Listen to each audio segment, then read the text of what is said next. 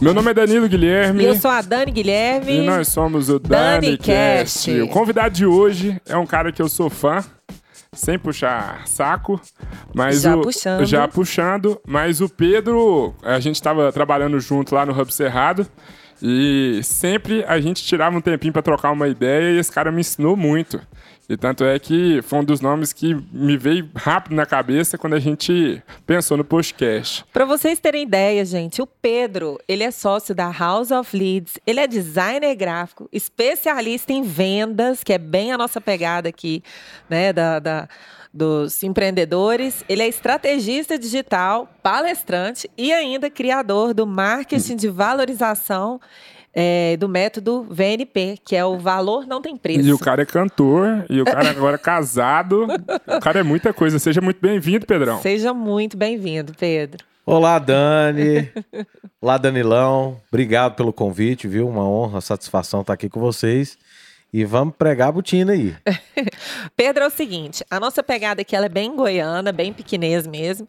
E aí, é, eu quero saber um pouquinho da sua origem, se você é daqui da, da Piquilândia, como que, como que a gente começa desde os primórdios, assim.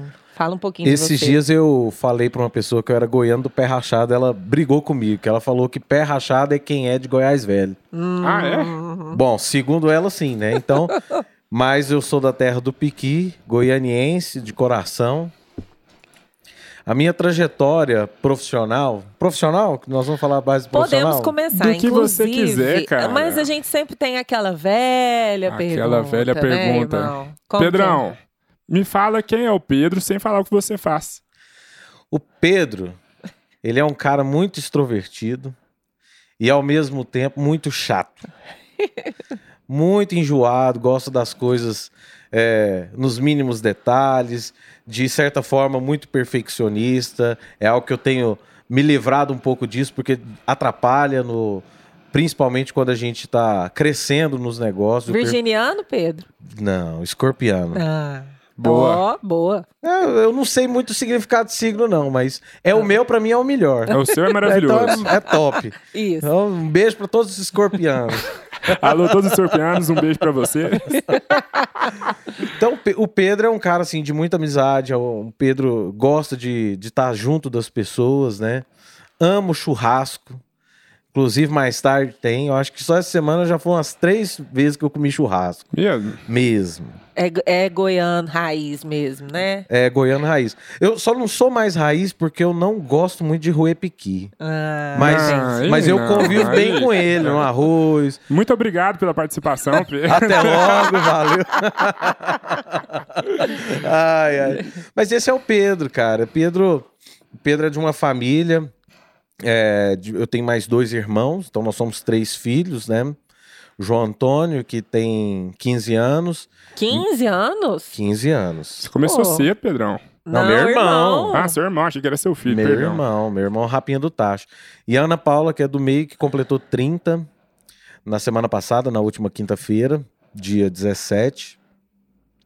Um cara cristão que aprendeu desde cedo os valores cristãos. Quero falar Legal. sobre isso. É, então, Falaremos. então esse é o Pedro, sabe? Eu, eu, eu sou esse cara aí. Livre, leve, solto. E sua jornada profissional, como é que começou?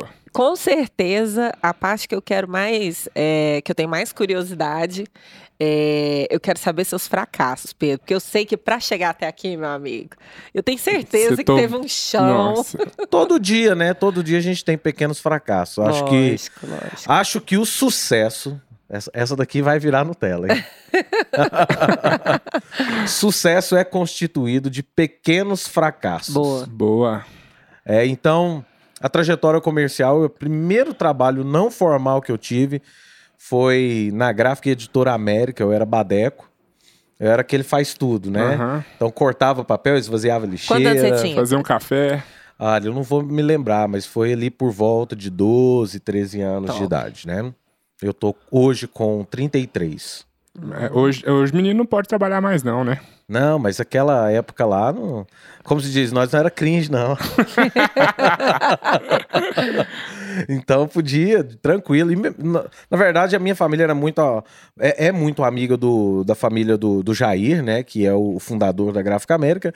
Então era uma coisa assim, uma colônia de férias, para falar bem a verdade, né? Entendi. né? Naquela época as férias duravam dois meses, né? É, era. Nossa, então, era comprido, menino. Dois meses menino em casa não dá. Danilo durava um pouquinho menos, mas. Continua. É, eu ficava de recuperação e acabava perdendo um pouco.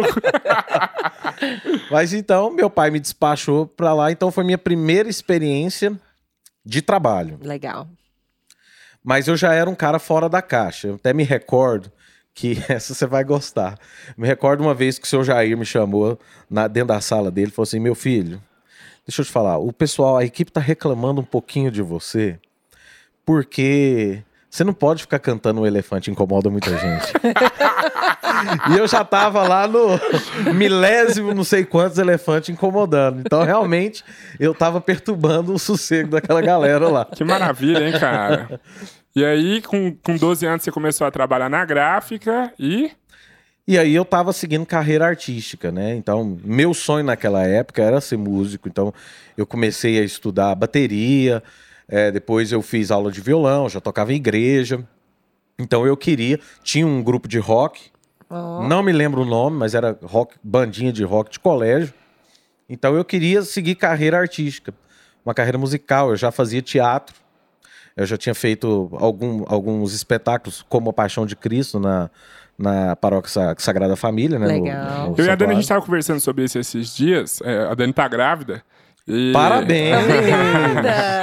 E a gente tava falando sobre como foi importante nossa mãe levar a gente pra igreja desde pirralho, cara. É muito é. importante.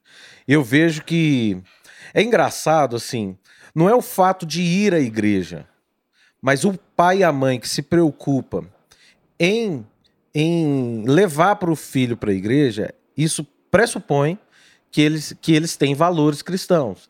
E aí quer dizer que dentro de casa ele está ensinando coisa boa para o filho. Sim. Né? Vou dar só uma. Por exemplo, eu conheço é, filho que, que, de pais separados que aí já não tem um vínculo com a igreja. Então, você, primeiro, você perde um vínculo social. Uhum. Porque dentro da igreja você faz muitos amigos, né? E você começa a, ali já a explorar alguns relacionamentos. Eu acho que o networking muito networking começa na igreja. Hoje, os meus grandes amigos, né? Eu me casei agora sexta-feira.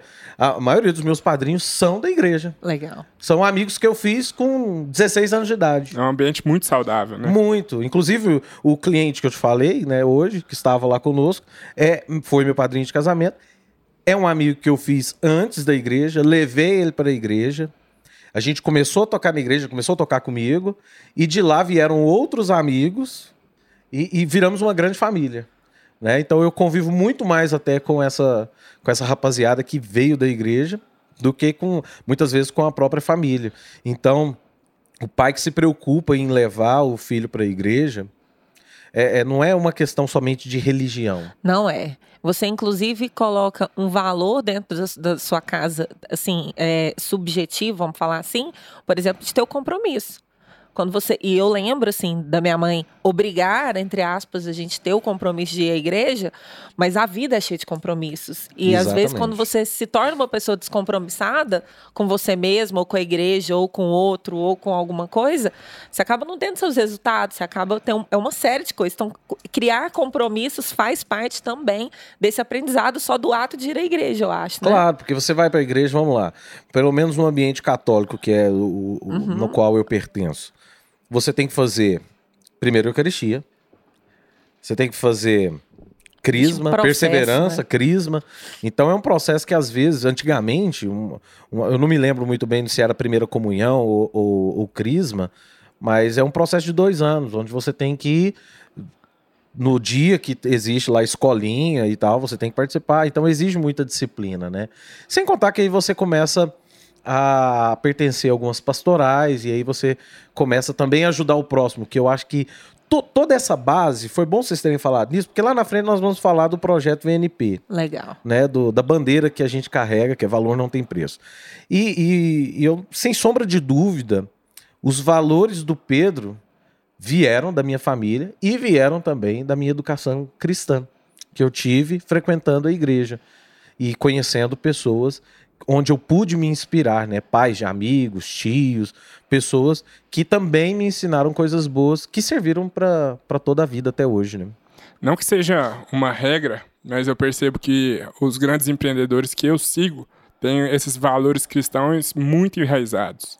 Os caras têm muita família como a base, Deus, o trabalho. É, então, é, é, é não deve ser coincidência essa junção de uma família forte, de um trabalho que você gera valor para a sociedade e, que, e de Deus, que é onde você se apega, como, como na sua existência, eu, pelo menos para mim, é, é, é, é, o que dá o resultado, é o que faz você curtir essa vida, é o que faz você ficar feliz. É um propósito da hora, né? Fica mais fácil você tentar enxergar o propósito também. Você falou uma coisa a respeito de valores. É, dentro da sua empresa, como, quais são os valores da sua empresa? Porque eu penso assim, se você não tiver isso muito enraizado, é, daqui a pouco vai ter uma outra pessoa, uma outra, um outro funcionário, daqui a pouco sua empresa está muito grande e se esses valores não tiverem assim bem desenhados, você pode se perder no meio desse caminho, né, Pedro? Pode. O, acho que o primeiro, acho não, eu tenho certeza. A primeira coisa que as pessoas têm que entender no mundo dos negócios, independente de qual patamar você esteja, de qual cargo você ocupa, se você está na gestão, se você está na diretoria, se você está é, tá no, no, no C-level, né, que é um CEO, enfim, que é o principal valor que nós carregamos. É que negócios são feitos de pessoas, por pessoas e para pessoas. Legal. Sempre está relacionado a pessoas. Então você tem que, de certa forma, aprender a ser bom com pessoas. Ah, mas eu não gosto de pessoas. Já ouviu isso? Demais. Você não gosta de pessoas, então fique claro, você vai ter problema. Vai ter problema em, em determinado momento. Por quê? Quem te contrata é uma pessoa. Quem compra aquilo que você vende diretamente ou indiretamente, porque às vezes você pode estar numa linha de produção, você não está diretamente no, no, departamento comercial, mas quem gira o negócio são pessoas que vão comprar um produto ou um serviço. Você resolve problema de pessoas. Então não tem como na esfera empresarial, na vida profissional, você não ser bom em, com pessoas. Prosperar, né? O Dani, e é diariamente você tem aprende isso. Pedro, você é expert em pessoas? Não, não sou. Quem é expert em pessoas para mim é só Jesus Cristo. Mas a gente tem que aprender todos os dias e deixar a arrogância de lado, deixar a prepotência de lado e, e trazer mais a humildade, a simplicidade e começar a enxergar no outro a, a, os valores, aquilo que ele pode trazer de resultado, de benefício para você. E é tão interessante que o podcast é isso. Cada pessoa é um universo, cara. É Cada isso. pessoa é um universo gigantesco. É. E que a gente tem que respeitar a história do outro, né? Sim. E Pedrão, e aí saiu da gráfica? Saí da gráfica, o primeiro emprego formal. Aí a coisa começa a ficar interessante.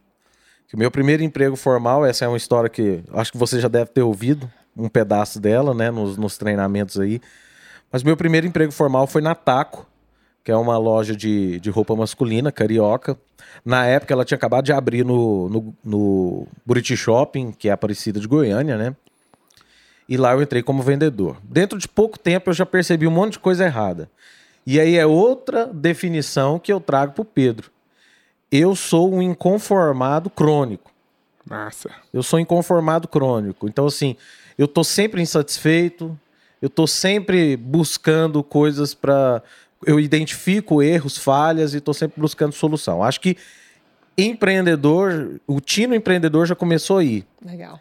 Que, que eu já enxergava que poder, havia potencial naquela, naquela loja, haviam pontos de melhoria e aí começou o meu olhar empreendedor. Mas como ser empreendedor com 16 anos de idade? Para mim isso não era claro. E aí o seu Vicente, que era o proprietário, eu virei para ele e falei: "Seu Vicente, eu quero ser gerente da loja".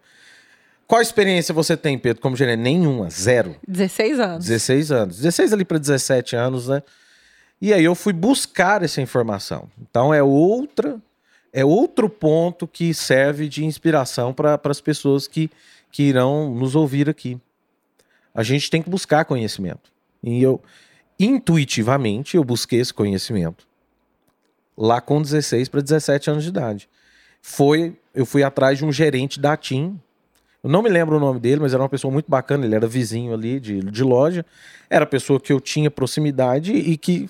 E que tinha a experiência que você precisava. É a minha referência, não tinha mais ninguém para buscar, né?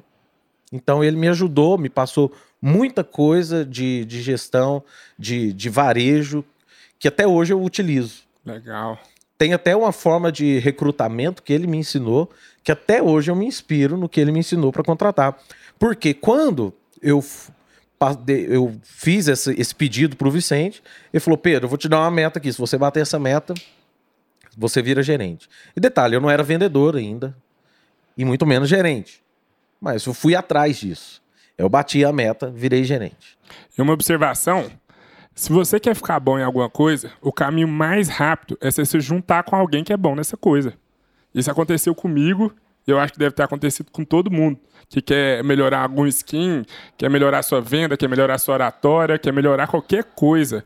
O que eu recebo hoje de, de, de mensagem da galera perguntando como que eu faço, como que eu tenho desenvoltura com meus vídeos na internet, é, é, é, foi como? Modelando a galera que faz, entendendo como é que é a mentalidade, que eu, eu também não comecei com vergonha.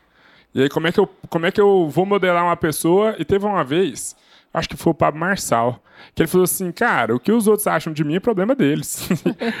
e isso pegou muito pra mim. Mas continua, Pedrão. É, só um parênteses aí o Pablo ele foi responsável por, por, uma, por um desbloqueio meu de uma das travas. Por incrível que pareça, eu tinha. Eu tinha. Eu dependia muito, eu, eu ficava muito preocupado com a opinião dos outros. E, e foi justamente no, no método IP que eu me, me livrei disso. Ah, eu fiz o método IP, recomendadíssimo. Várias travas também. Não, o, o Pablo, o cara falava, ó, eu vou, em três anos eu vou explodir. E assim foi. Nas palestras dele que ele dava aqui em Goiânia de graça. De repente o cara. Minha inspiração. É, também tem um carinho muito grande por ele. E aí, retomando essa historinha, né, da trajetória do Pedro, virei gerente. Tive que mudar todo o time de vendas. Então, foi um grande desafio para um moleque. Aí eu já tava. Com 16 anos? Não, mas eu já tá tava. Demitido. Eu tava, eu tava com 17 anos. Eu tava com 17 anos porque eu me lembro agora que logo depois que eu saí da TACO, eu completei 18. E aí meu pai tinha comprado uma moto, uma Phaser na época. Então eu ia pro outro trabalho de, de Phaser. Então realmente foi com, né, com 17 anos de idade. 18 anos de idade eu já tava na Sunpiper, no Goiânia Shop, que também é carioca. Lá eu tava apenas como vendedor. Lá nós já tínhamos um time fantástico. E olha só, construir relacionamento, né? É. A Sam Piper, eu conheci a Virgínia, eu, eu, chamo ela até hoje de irmã, e ela foi madrinha do meu casamento. Ah, olha só. Depois de muitos anos. Então veja bem, construir relacionamentos, né, desde sempre. Eu acho que isso é fundamental na vida, né? E que, como é que, em relação às vendas, que eu sou um vendedor e trabalhei no shopping também, trabalhei na World Tennis.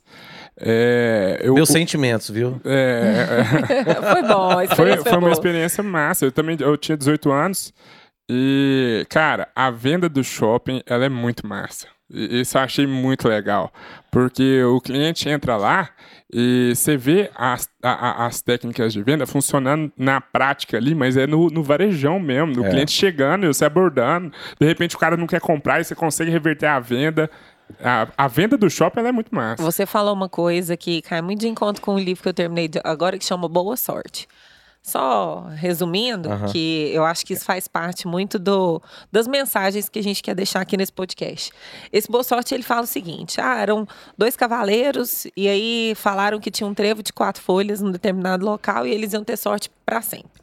Aí eles foram atrás. O primeiro cavaleiro, ele ia atrás das pessoas, network, é, você sabe assim, se vai ter um trevo? E as pessoas falavam, não, aqui nunca teve trevo. Tipo assim, ia pra, sei lá, pra Dama do Lago. Dama do Lago, você já aguou uma plantinha que tem o trevo? Ela, aqui nessa região não existe trevo. Aí o outro cavaleiro, ele falava, aí ele viu realmente também, foi conversar com pessoas, tem várias coisas de vendas nesse livro. Aí foi conversar com pessoas ela falou assim: não, não tem. Mas se tivesse, o que um trevo de quatro folhas precisa? Pra... Ah, não, precisa só de um pouquinho de água e água que escorre assim, assim, assada. E ele começou a construir ambientes propícios para nascer o trevo de quatro folhas. O outro, ele achava que a sorte tinha que vir nele. E ele achava assim: não, eu quero esse trevo de qualquer jeito. E cada lugar que ele passava, ele ia desanimando. Mas ele não buscava construir aquela sorte. Ele não cultivava. Não isso. cultivava. E cada lugar que eles iam tinha um aprendizado. Eu vejo que você construiu a sua sorte no sentido de que você pegou assim, cara, eu quero ser gerente. Mas você foi lá no, no dono, que era o óbvio, falou assim: quero ser gerente. O cara fala: não, mas agora não está na sua hora. Aí você foi buscou a sua sorte. Você foi no seu, no seu amigo que era gerente, falou quais são os caminhos. Isso. E assim você foi trilhando até chegar. Eu acho que isso é para tudo, né? Por exemplo, é, o Danilo estava falando mais cedo até aqui do podcast, que é uma ideia que a gente está colocando em prática. É muito gostoso colocar em prática. E, cara, a gente está construindo a nossa boa sorte. Não é simplesmente achar que vai começar e, e o negócio vem. E né? porque tem muita gente que tem ilusão de que os, quem chegou lá nasceu lá. Nasceu, é. A pessoa simplesmente tá lá. E normalmente está uma posição vitimista, né, do vitimista. negócio. Não, e eu vou dar parabéns para vocês, porque eu adorei a introdução. Eu falei, gente, eu estou ensaiadinho, olha, que bonito. Ficou massa, viu? Não Parabéns. combinamos. Irmão gêmeos ativar. Ah, ativar. Foi, muito forma legal. de um copo de gelo. Muito legal. Olha, meninos, foi muito intuitivo isso para mim. É, você falou aí perfeitamente, construir a sorte, né? Isso foi o intuitivo. Isso para mim não era consciente. Eu não cheguei lá e falei assim, nossa, eu vou plantar isso. Eu simplesmente queria um objetivo e falei, cara, eu vou perseguir isso. Então, quando você quer, realmente você tem muito mais chance de conseguir. Ah, quando você, né, quando você tem clareza de onde você quer chegar, você sabe o caminho. Exatamente. O caminho vai abrindo. É. E Pedro, você fala, você falou, é, na, eu já vi algumas coisas a respeito de palestras suas. Você fala muito da diferença entre marketing e é, vendas.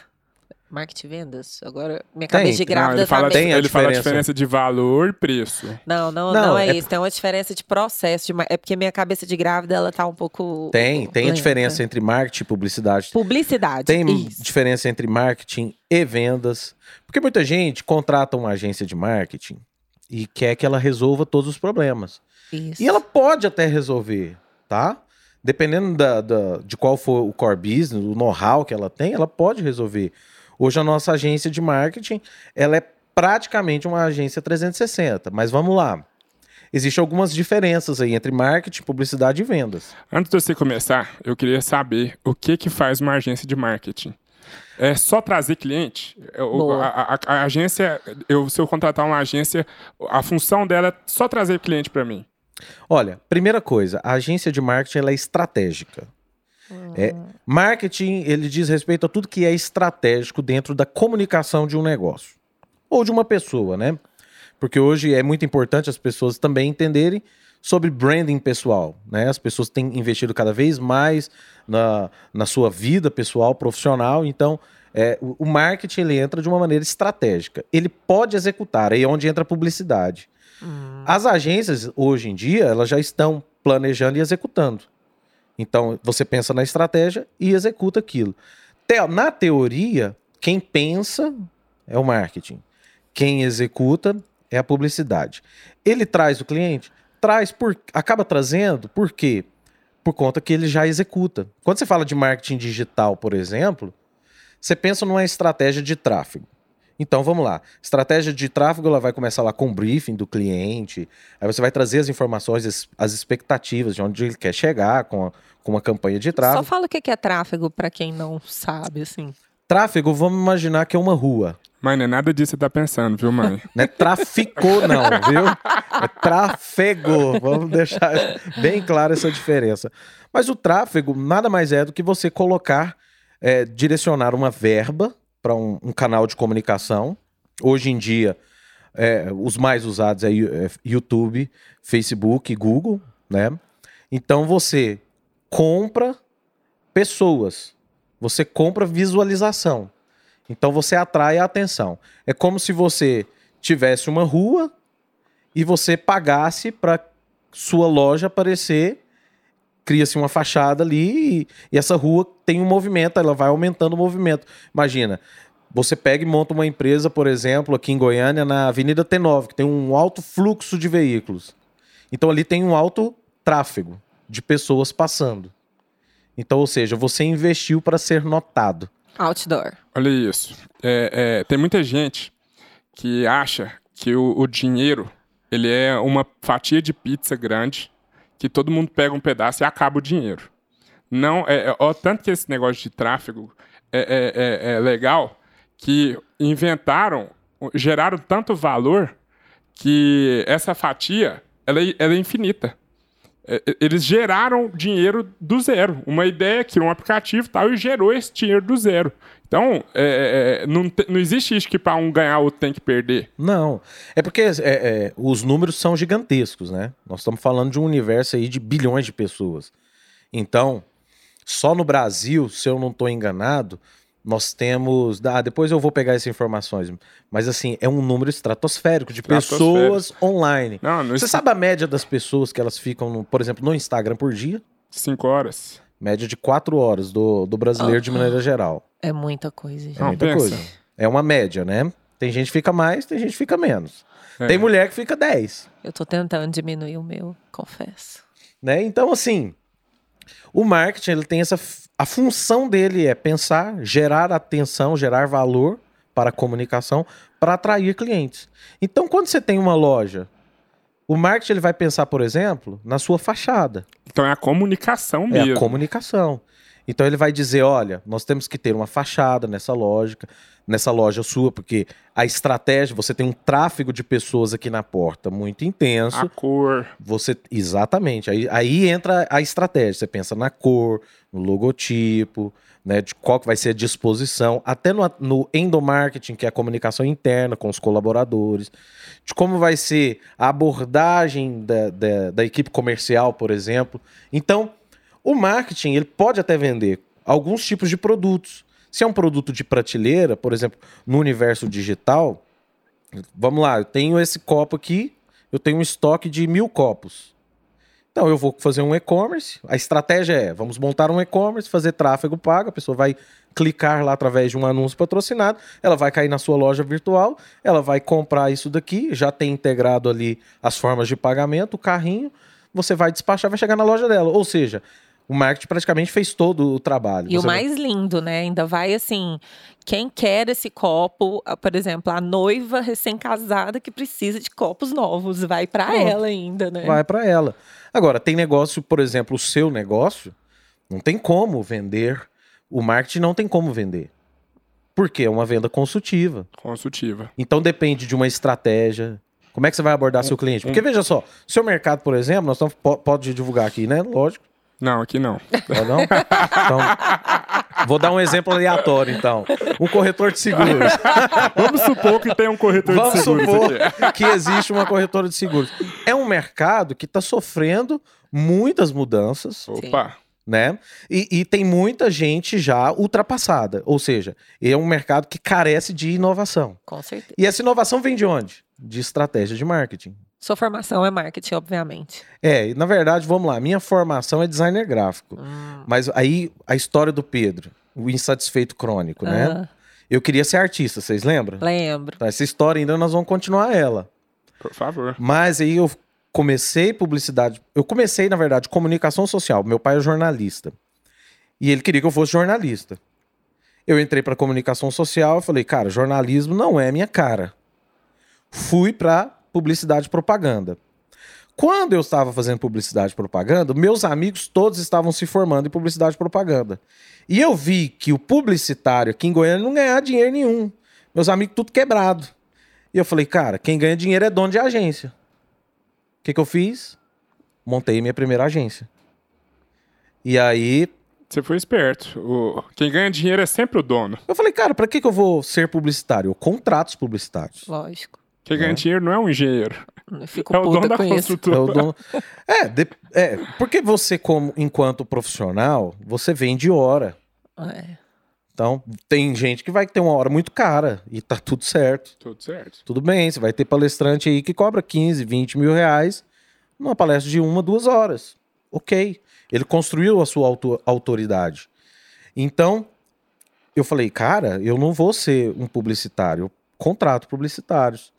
E hoje, engraçado que hoje a gente discute a mesma coisa dentro do nosso negócio. Para a gente crescer, a gente tem que contratar pessoas, porque é o que a gente chama de capital humano.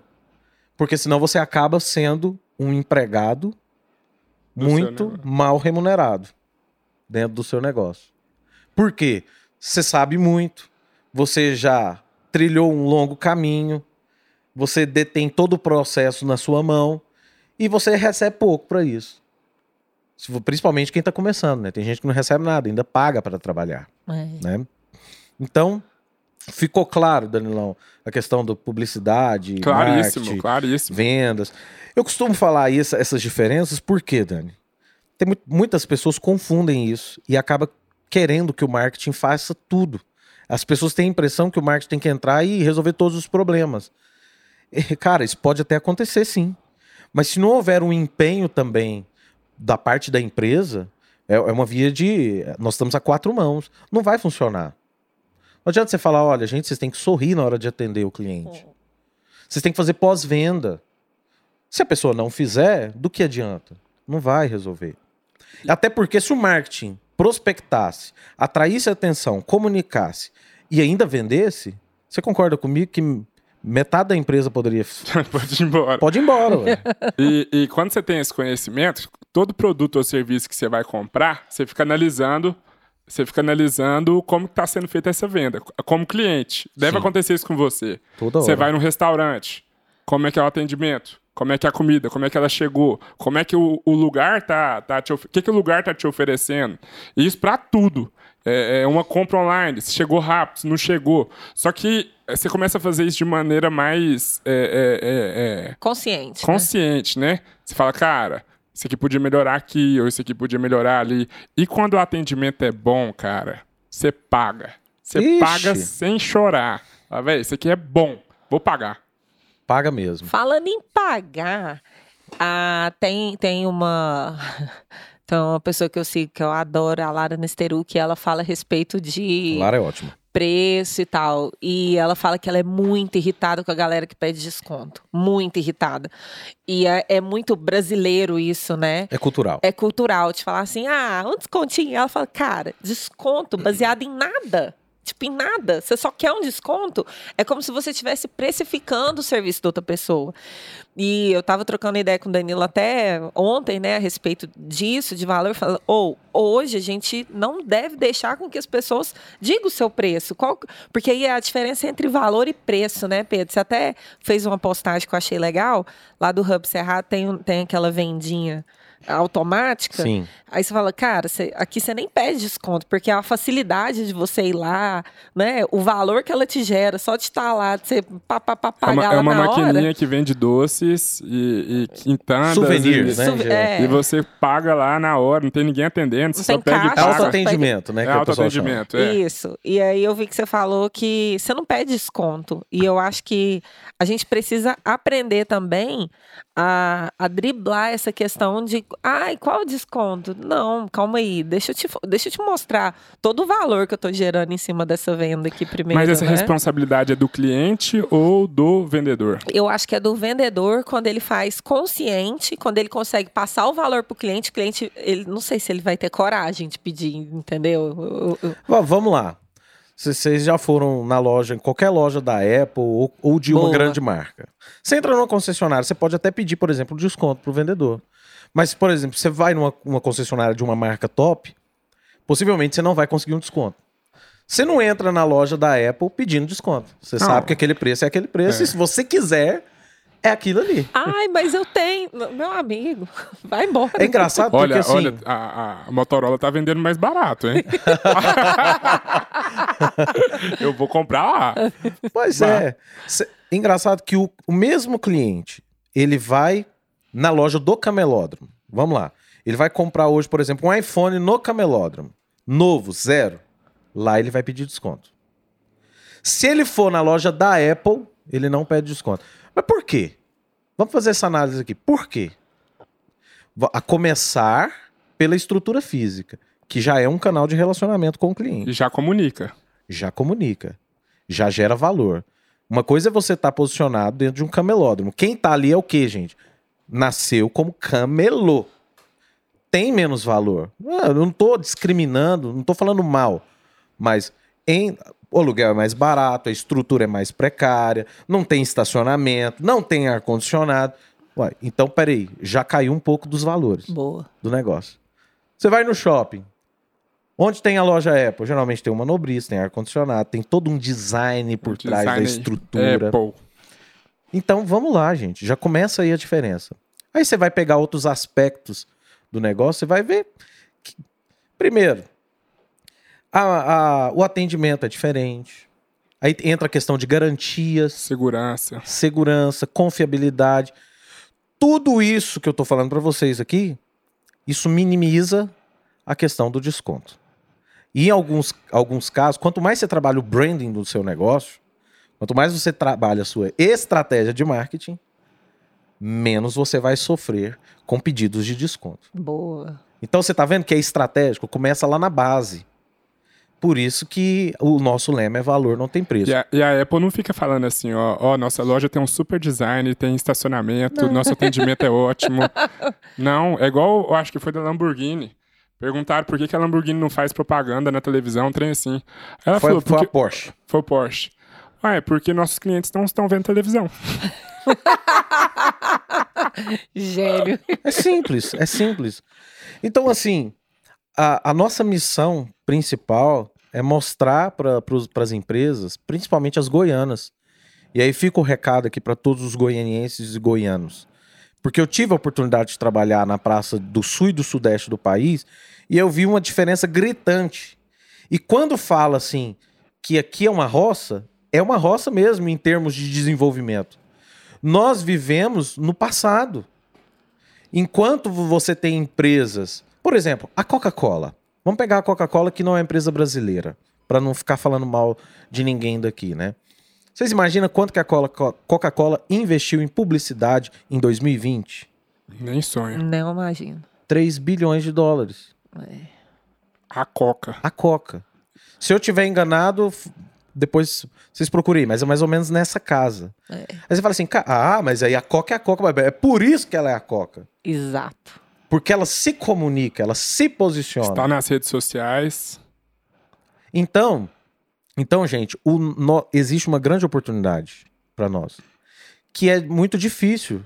É muito difícil até para mim que trabalho com isso, com, com o Gustavo, a House of Leads de maneira geral, porque nós estamos educando o nosso Está público. criando um mercado. Nós estamos criando o mercado. Então, mas existe uma grande oportunidade. Ex- Sim. Você pode perceber, Goiânia, os grandes sempre são os grandes, os mesmos. Os mesmos. Por quê? Porque já existe um posicionamento atrelado a eles. Agora, tem muita oportunidade para você ver. O Brasil, de maneira geral, é carente de bons serviços, de bons Demais, produtos. demais. Mas eu ainda vou mais fundo. Eu também trabalho com marketing digital é, e eu vejo a dificuldade que eu tenho é, de fazer pessoas que fizeram a vida inteira do mesmo jeito, principalmente em relação a marketing, porque o que eu costumo falar que o marketing digital ele não é intuitivo, não é intuitivo. Não. Não adianta você ter o melhor produto digital da sua vida, aquele que todo mundo quer comprar, se você não tem uma boa estratégia de marketing. E a estratégia ela inclui engajamento, envolvimento, ela inclui você estar o tempo todo falando com seus leads, que são aquelas pessoas que você está captando.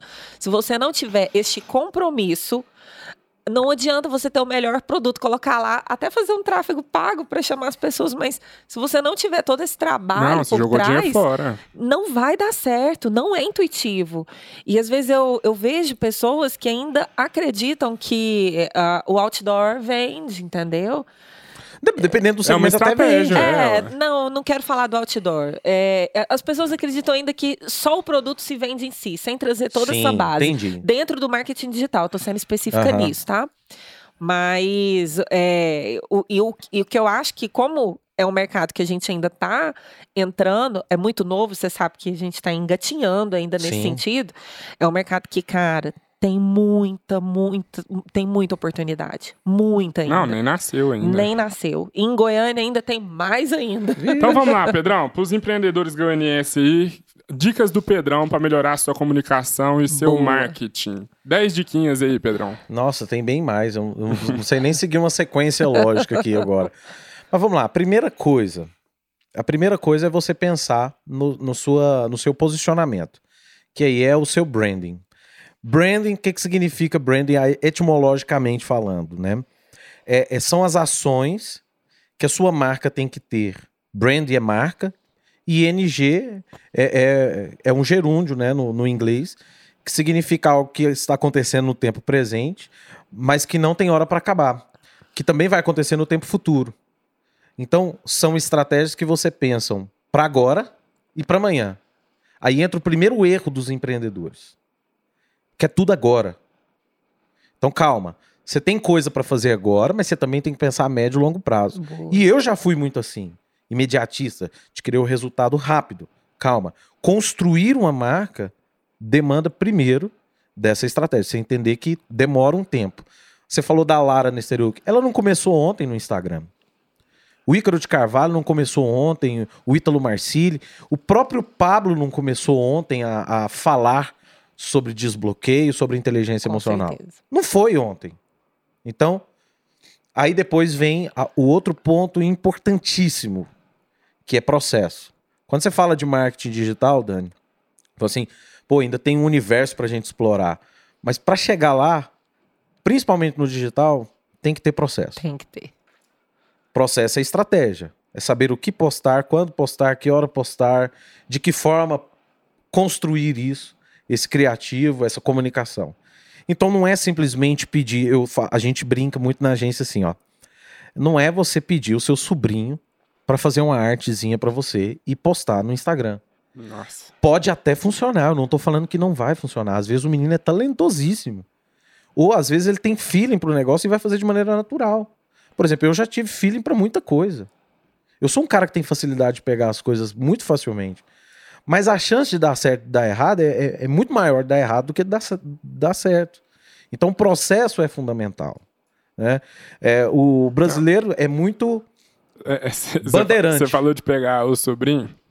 Você que tá ouvindo. Panfletagem no Instagram não vai te dar resultado. Compre aqui.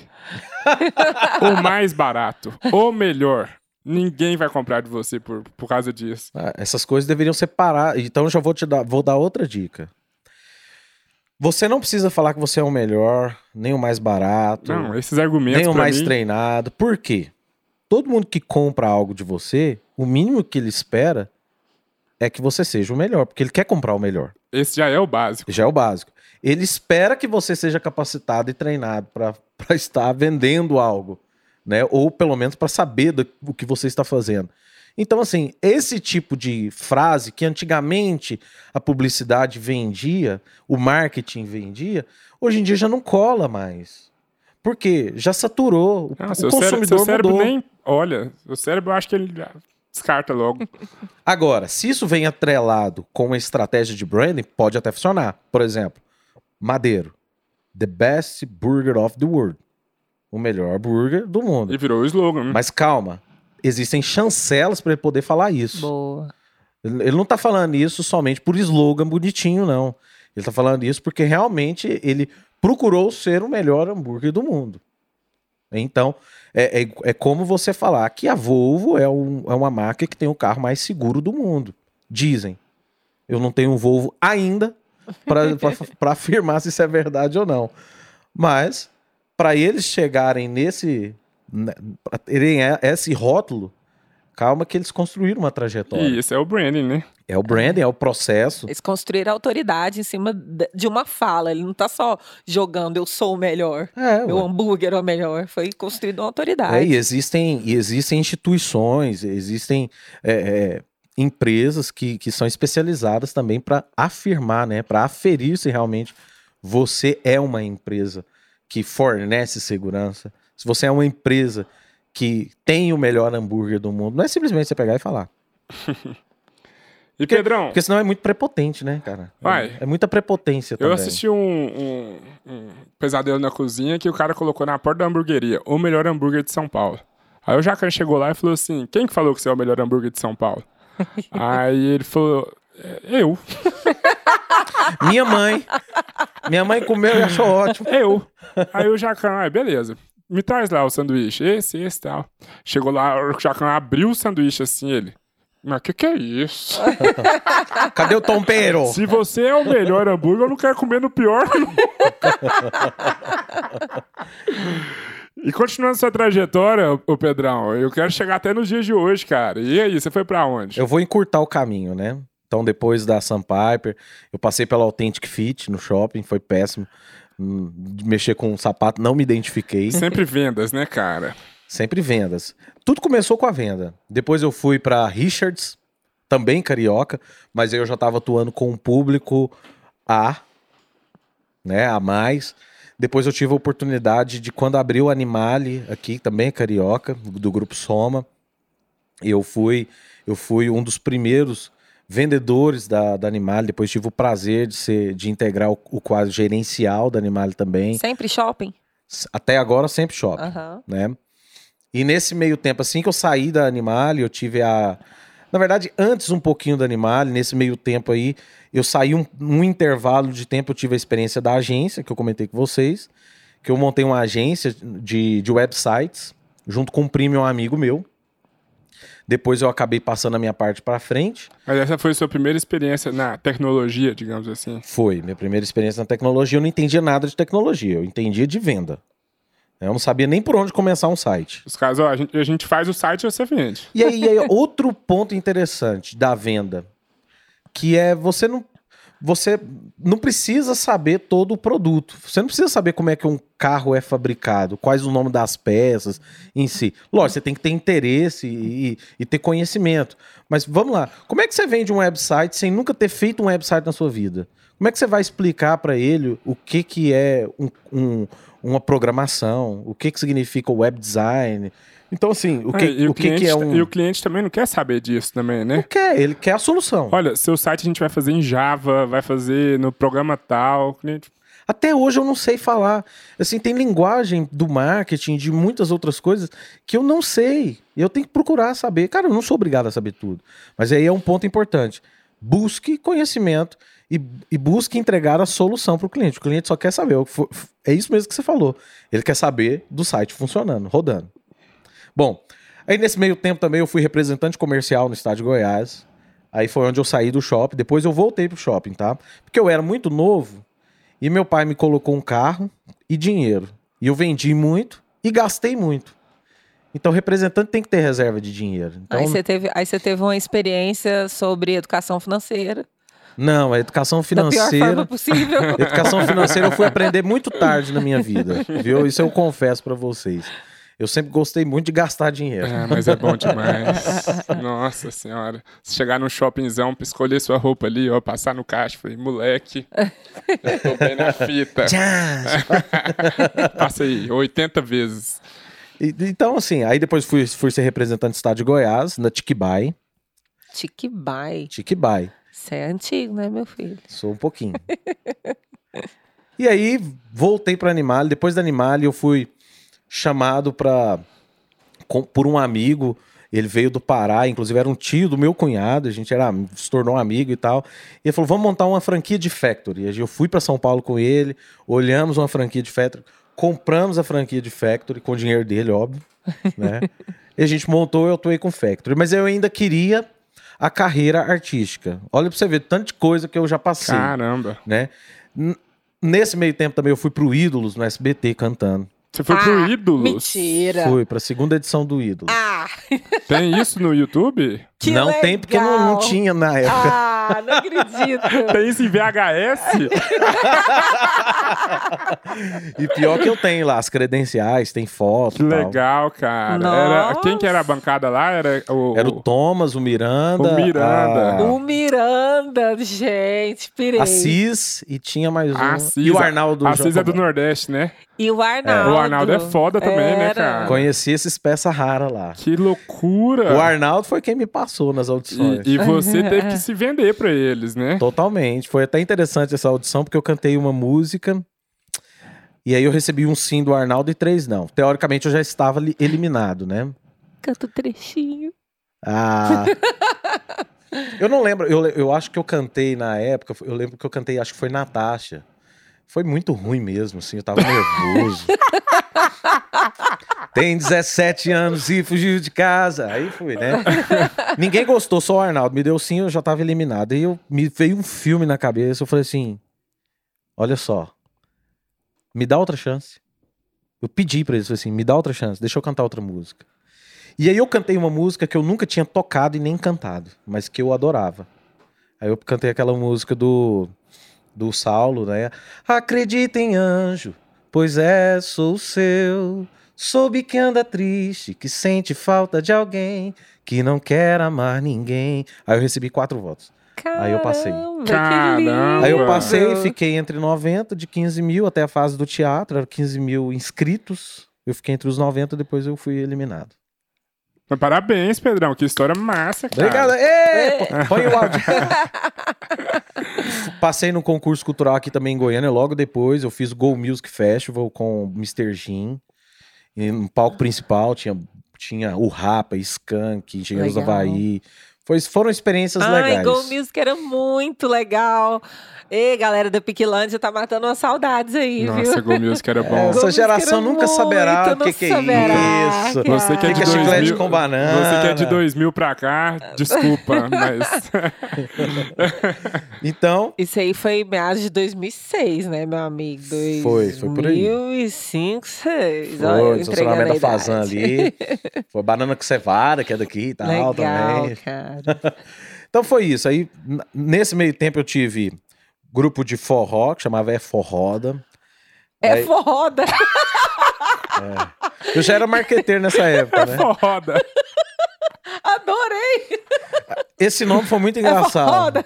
Esse nome foi muito engraçado. A gente sentou um dia assim, eu e meus amigos. A banda era toda de publicidade. Meus amigos estavam.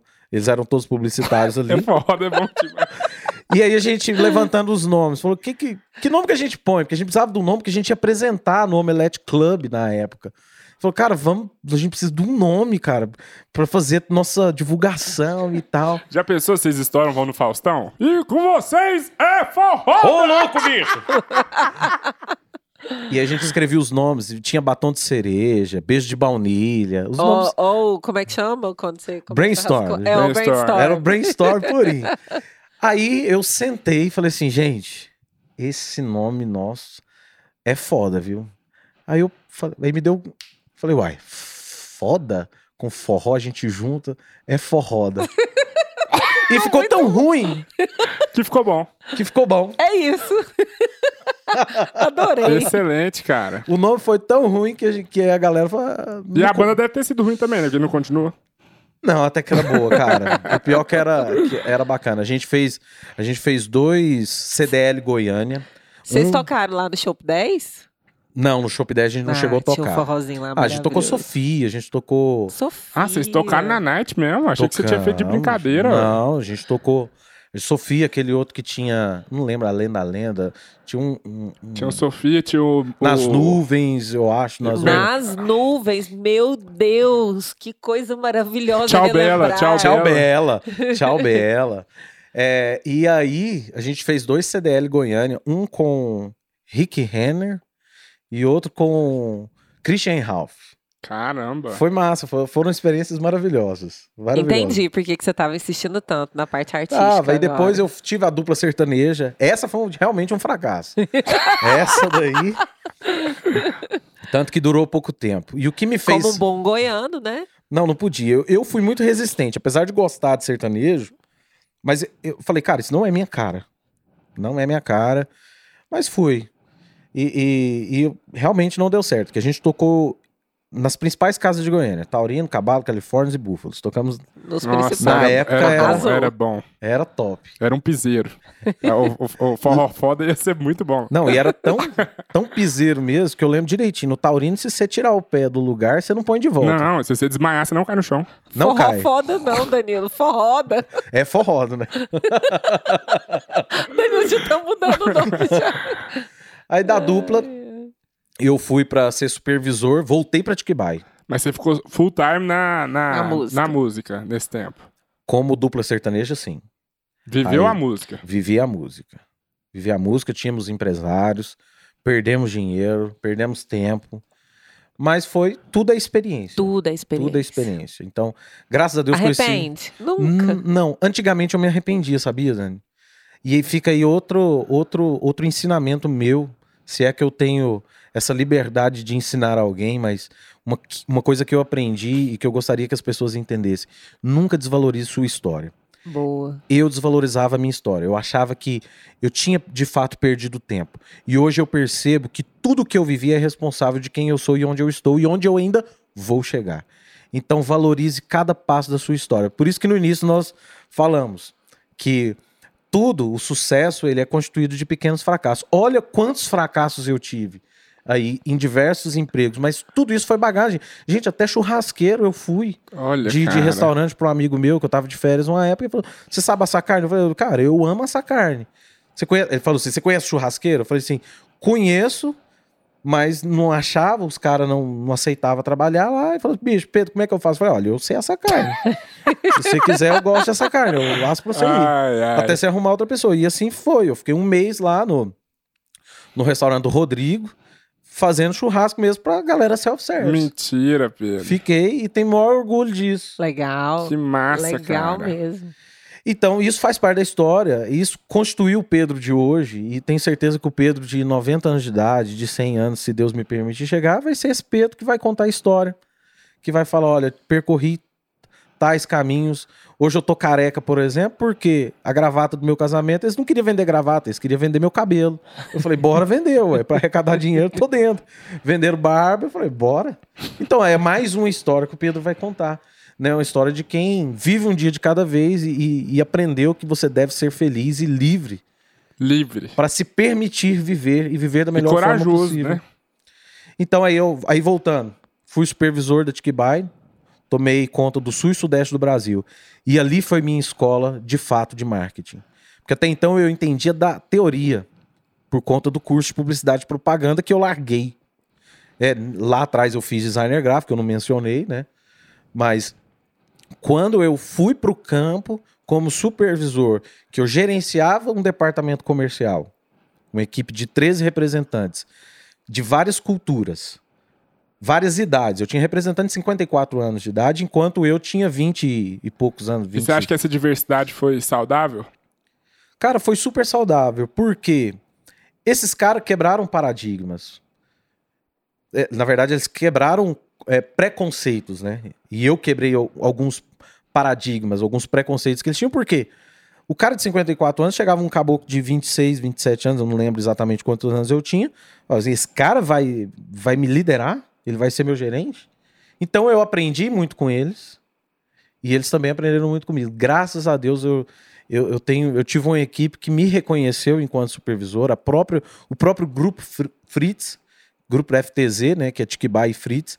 É, até hoje nós somos amigos e tivemos uma trajetória ali de dois anos como supervisor, depois que eu fui representante. Até hoje a galera me reconhece, gosta de mim e eu As da mesma portas não forma. fecharam, Nunca né? fecharam, nunca fecharam. E aí? Aí foi quando eu conheci a Tatiana, né, que hoje é minha esposa. Isso já tem nove anos.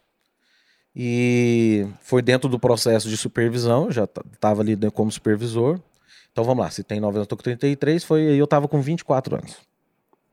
Em média. Então, aí meu sogro me fez uma proposta de abrir um negócio. E aí foi meu primeiro negócio de fato. Porque com a agência lá era meio que brincadeira ainda, nós éramos muito jovens, né? Muito novo. Muito novo. Então a gente não sabia o que era processo, o que era administração, o que era um controle financeiro, nem contabilidade a gente tinha. Ah, um negócio muito amador. E que até, até funcionou, certo ponto. Mas aí a Qualis foi o primeiro negócio. E, eu, e Qualis é do grego qualidade. Então é, é uma variação grega de qualidade. E eu já percebi isso lá no Sul e Sudeste. Eu olhei para aquele mercado, para aquele, para aquela outra cultura. Você morou lá? Eu não morei lá, eu morava aqui, mas como eu era supervisor, eu ficava duas semanas Entendi. em uma região, São Paulo. São Paulo. O único estado que eu não conheci como supervisor foi o Rio de Janeiro. Mas Espírito Santo, Minas Gerais eu conheci praticamente 100% de Minas Gerais. São Paulo, 80% de Minas Gerais. Santa Catarina e Paraná, 100%. E Rio Grande do Sul, ali mais um pouquinho, uns 20, 30%. Espírito Santo eu conheci quase 100% do Espírito Santo. Ou seja, que eu tô falando disso porque eu rodei para praticamente muitas cidades. Porque eu ia para uma região, ficava com o representante durante duas semanas. E isso a gente rodava por todas as cidades. A gente traçava uma rota e ia visitar clientes e prospectar novos clientes. Nossa, isso expande sua cabeça, né, cara? Muito legal. E, Pedrão, teria alguma coisa que você arrepende ou faria diferente na sua trajetória? Não, não faria nada diferente, cara. Eu, eu acho que assim, arrependimento é viver no passado. E é por isso que existe muita gente que, que entra em depressão. Porque fica remoendo aquilo que não fez ou o que aconteceu. Cara, pra mim o que passou.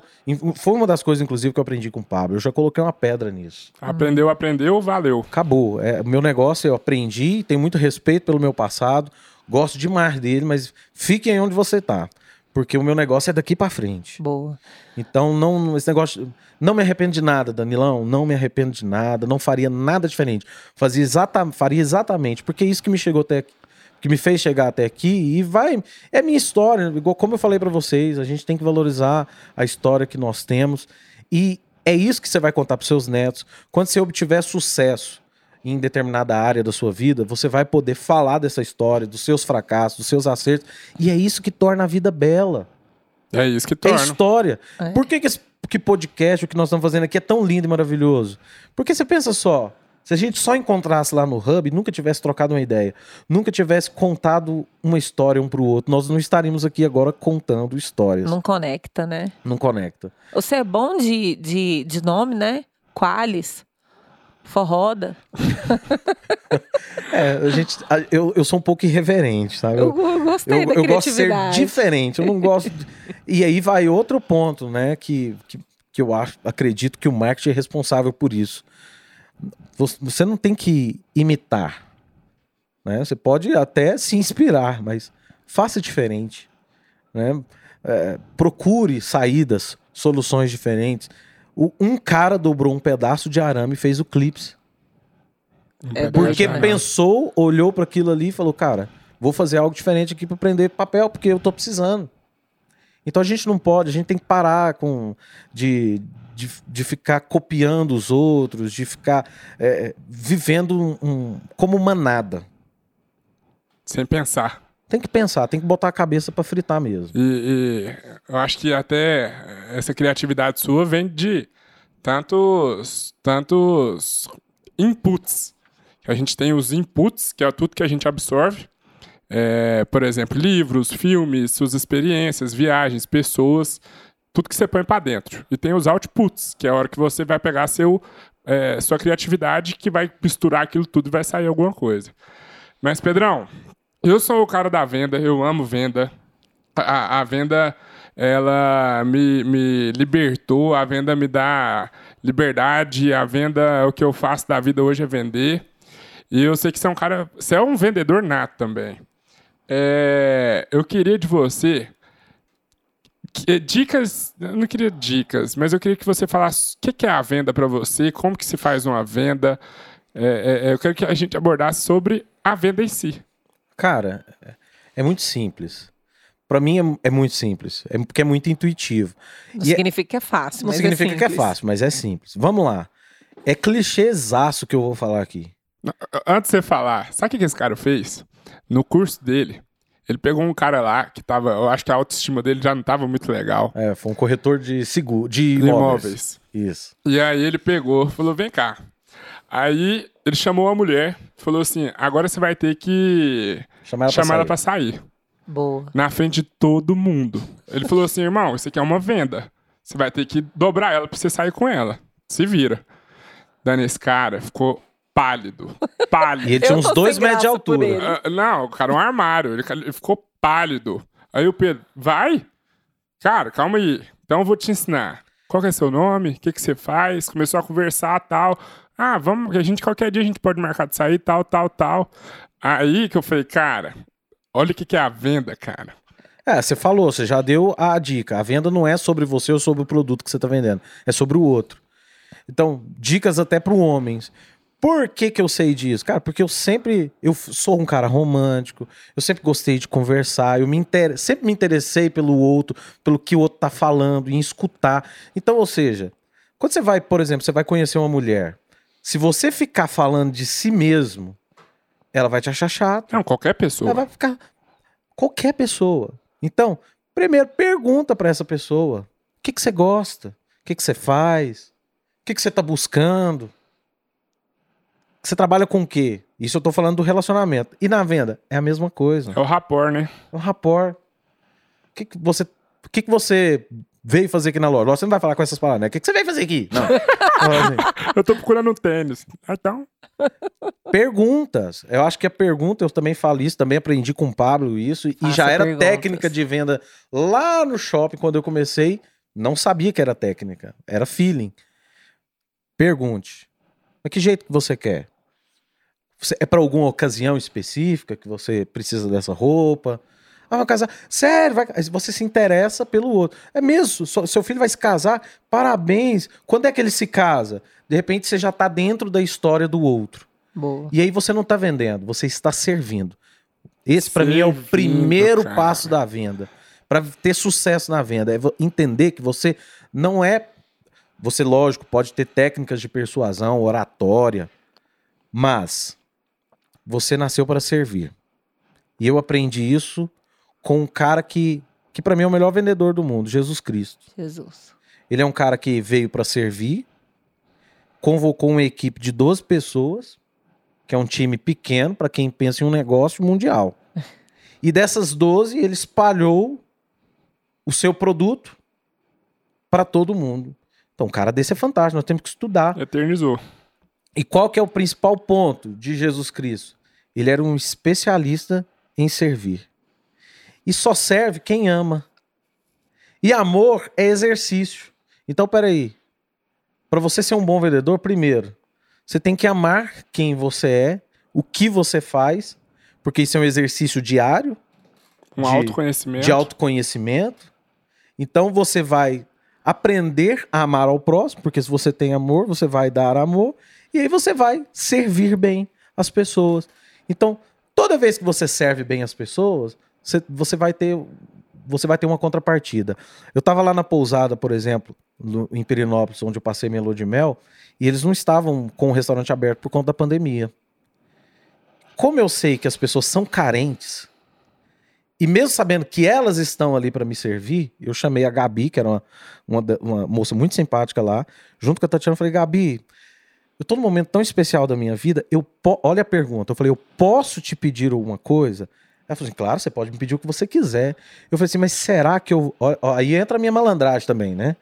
A persuasão. Eu falei assim, mas será que eu vou ter o direito de, de receber tamanho carinho de vocês? Porque assim, é algo que talvez não esteja à sua disposição. Eu já despertei uns gatilhos, né?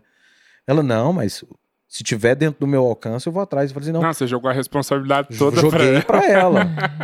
eu falei, é porque como eu tô comemorando aqui, vocês fazem parte desse contexto.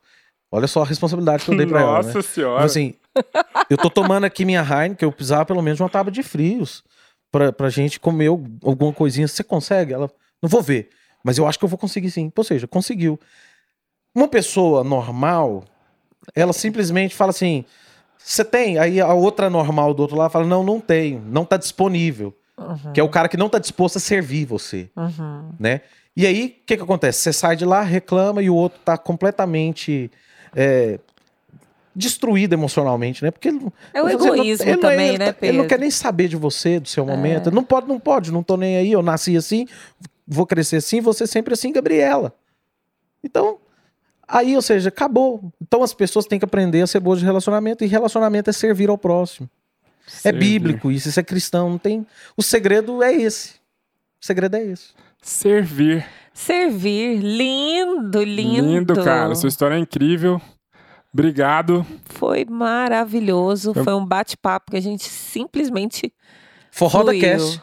Forró Forró da Cast. Esse foi o Pedro Prince. Muito obrigado, Pedrão. Valeu. Ah, e se você quiser passar uma mensagem aí para a humanidade, sua mensagem vai chegar para todo mundo. Qual mensagem você passaria? Valor não tem preço. Boa. É, é, as pessoas têm que entender isso. Quanto mais valor você entregar no seu relacionamento, na sua comunidade, para os seus amigos, na sua área profissional, no seu negócio, com certeza você vai ter muito mais êxito. E as pessoas não vão se preocupar com aquilo que elas estão pagando. Suas redes sociais, Pedro. Atualmente, Pedro Prince ponto oficial no, em todos Instagram, YouTube, Facebook. Possivelmente em breve o Instagram vai me ajudar a mudar esse nome aí. Mas eu acho que não tem muitos, muitos Pedro Prince no mundo, né? É meu nome mesmo, não é nenhuma brincadeirinha. Não é Pedro Príncipe. Não. A- a- apesar de ser um príncipe, minha mãe disse, Se a mãe Né? disse, tá falado. Tá certo. mas é príncipe em inglês, Prince, né? Então é Pedro Prince de Toledo, não é difícil de me achar. A nossa agência é House of Leads, ou seja, Casa dos Leads, né? E, e valor não tem preço. A hashtag valor não tem preço está rodando aí com todas as publicações, então é fácil de achar o Pedro Prince. Mas eu tenho só a agradecer vocês por me dar a oportunidade de colocar essa voz aqui Essa voz incrível. para falar um pouco do que eu acredito, do, do que eu sonho, do que eu busco e do que eu desejo para as pessoas. Eu acho que todas as pessoas merecem, de fato, ter coisas de valor. E valor não quer dizer um, um ticket elevado, não quer dizer um, um preço alto, um tênis caro, mas quer dizer você viver a, a vida da melhor forma, com compartilhando com as pessoas que você ama. E, e vivendo bem no seu ambiente de trabalho, no seu negócio. Então, a mensagem é essa: valor não tem preço.